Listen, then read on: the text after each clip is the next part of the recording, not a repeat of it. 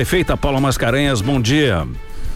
Bom dia, Edmundo. Bom dia, Lenice. Prazer estar participando de um programa da Rádio 10 mais uma vez.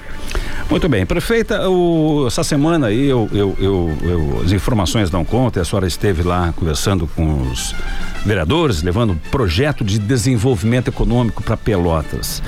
Achei extremamente interessante isso. Que plano de desenvolvimento econômico é esse, prefeita? Olha, Edmundo, foram, na verdade, dois projetos que nós protocolamos nessa semana, cumprindo um compromisso que assumimos ainda na campanha eleitoral. Uhum. Uh, nós vivendo a pandemia uh, e, e, muito preocupados que estávamos na época e continuamos, né, porque infelizmente ainda estamos mergulhados nessa crise sanitária mas uh, nos comprometemos, sobretudo, de enfrentarmos juntos né, o, a, as sequelas sobretudo as sequelas econômicas geradas pela pandemia. A gente uhum. sabe que muita gente perdeu o emprego, claro. perdeu renda, uh, muitas, uh, não, uh, muitos empreendimentos tiveram que fechar as portas ou, enfim, perderam capacidade econômica e a gente precisa, né, depois de vencida a pandemia, ainda estamos nesse processo, uhum. mas depois disso precisamos enfrentar esse momento e retomar, retomar o desenvolvimento da, da cidade. E foi isso que nós levamos dois projetos, um que cria o Conselho de Desenvolvimento, Emprego, Trabalho e Renda, Uh, e cria também um fundo de, de microcrédito, uhum. porque a gente quer poder oferecer uh, no microcrédito uh, a juro baixo ou até a juro zero, Sim. e para isso vamos criar esse fundo. Uhum. E o outro projeto, na verdade, é, esse projeto do, do conselho, do fundo, é, é, são as ferramentas. Né? O outro projeto é o projeto mais amplo, claro. conceitual do bairro empreendedor, que foi com que a gente se comprometeu, uhum. de ter um olhar muito especial para os bairros, para os pequenos e microempreendedores dos bairros, uh, né, que vão ser muito importantes nessa retomada. E o poder público tem que estar junto com eles, né, vendo do que eles precisam, estimulando, ajudando, e eu tenho certeza de que a gente com isso vai conseguir né, dar a resposta necessária e retomar o nosso desenvolvimento. E prefeita, e recursos para a implantação desses projetos já temos? Serão uh, buscados? Como é que vai funcionar? Nós queremos trabalhar, Helenice, com muitas parcerias no bairro empreendedor, porque a ideia é, é levar microcrédito, mas também levar qualificação profissional, capacitação, e para isso temos inúmeros parceiros, entre eles se destaca o SEBRAE, que já vem fazendo um trabalho muito bom uh, junto conosco em vários projetos, mas claro que precisa de recurso, né? Sem recurso não se faz uh, e a gente vai, o recurso basicamente é necessário para o fundo de microcrédito. Nós vamos usar algum recurso próprio da prefeitura e também conversamos com os vereadores, com o presidente Cristiano, quando entregamos, protocolamos os projetos, e sugerimos que esses que esse retorno uh, dos, dos, valores que vão para a Câmara, porque a, a, Constituição manda né, que, que, a, que, as prefeituras encaminhem todos os meses um, um, valor X, que não pode ser mais de 5% da receita corrente líquida, para uh, as câmaras de vereadores, para que elas né, possam se manter. Uh, mas, em geral, sobra, sobram recursos. No, em geral, no final do ano, os vereadores, os presidentes, uh, devolvem, porque isso manda a Constituição também, esse recurso à Prefeitura. A minha sugestão foi de que a gente pudesse eh, receber essa devolução, não no final do ano, como já aconteceu em outros momentos com outros presidentes, mas ao longo do ano, à medida que, claro, os recursos forem realmente, eh, estiverem realmente sobrando, né, que eles voltassem e, pudessem, eh, né, então, fazer, constituir esse fundo junto com alguns outros recursos que a gente poderia para né, podermos realmente fazer um projeto coletivo, né, um projeto de parceria certo. entre o Poder Executivo e o Poder Legislativo e estimulando o nosso pequeno e microempreendedor. Claro, prefeita, e, o, o, sim, uh, desculpa, não, pode complementar. Não, só ia dizer que o presidente Cristiano viu com bons olhos a ideia, na, né, a tendência de que isso realmente ocorra. Muito bem. O, eu, eu li alguma coisa no sentido de que a senhora estaria uh, tentando criar, ou possivelmente criar, um auxílio emergencial municipal. De onde a senhora vai tirar dinheiro para fazer isso, prefeito? Então, a gente, na verdade, eu recebi uma proposta de algumas vereadoras e me comprometi a estudar, dizendo a elas que realmente era algo muito complicado, muito difícil, uhum. né, que isso, esse tipo de auxílio não caberia aos municípios num país em que uh, a União fica com mais de 60% de tudo que se arrecada, e os municípios com 15%. Então, é obviamente, com um auxílio emergencial não cabe aos municípios. Sim. No entanto, a gente viu que nesse ano o auxílio diminuiu muito né, e a gente vê o empobrecimento das pessoas no município, né? Isso nos toca muito, claro. obviamente exige alguma, alguma ação. Eu me comprometi a estudar o assunto né, uhum. para definirmos se era possível e qual o universo era possível de atingir, qual valor, quais valores e tudo mais.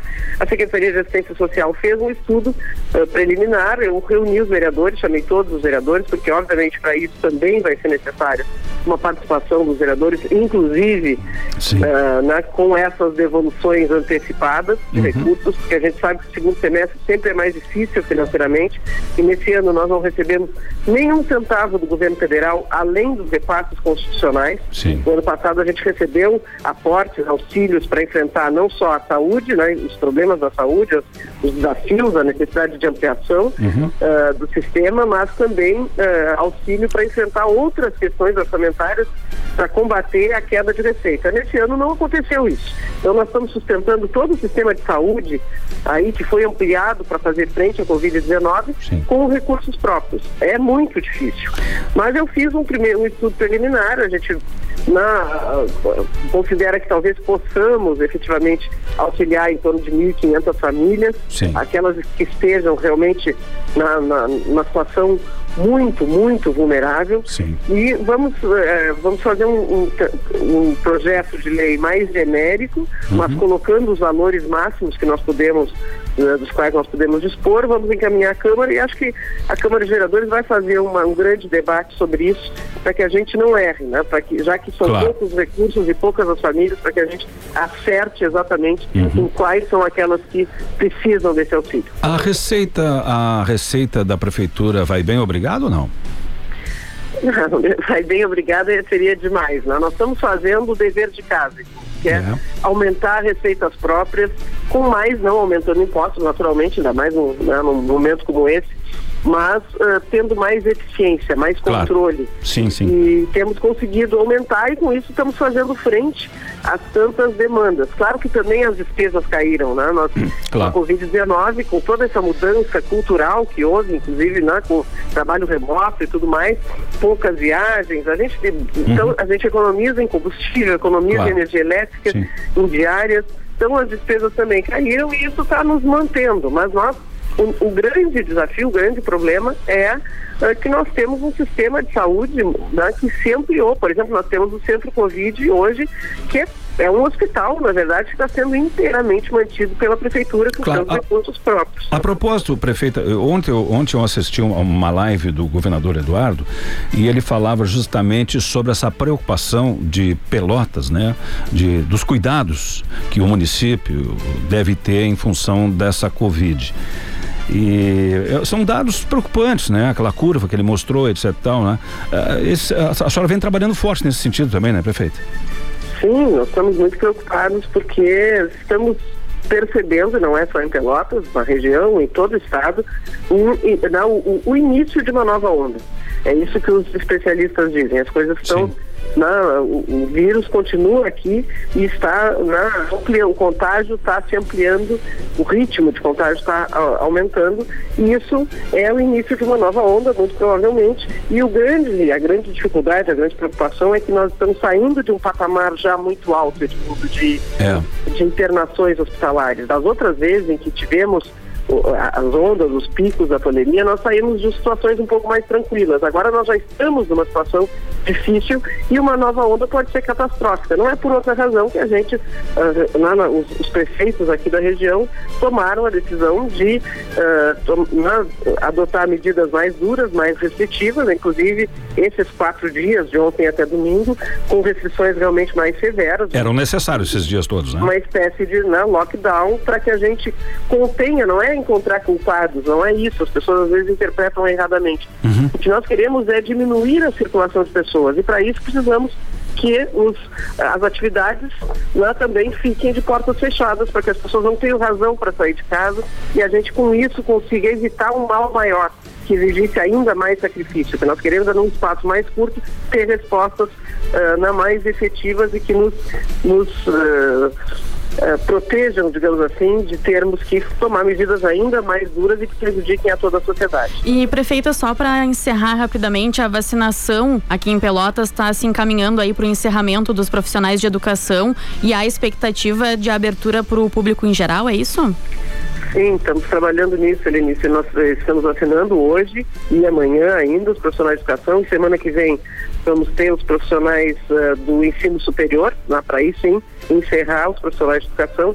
E devemos, no final da semana que vem, no máximo no início da outra, uh, iniciar já a vacinação uh, do, por faixa etária, né, a partir dos 59 anos, que eu acho que vai ser bem mais ágil e mais justa também, né? Tá. Porque a gente começa a priorizar, né? Os grupos prioritários começam, daqui a pouco começa a ter uma discussão, mas afinal o claro. que é prioridade?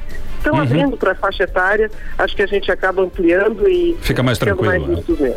É Prefeita aí. Paula Mascarenhas, muito obrigado pela sua participação aqui no Redação 10, obrigado, um bom final de semana para a senhora.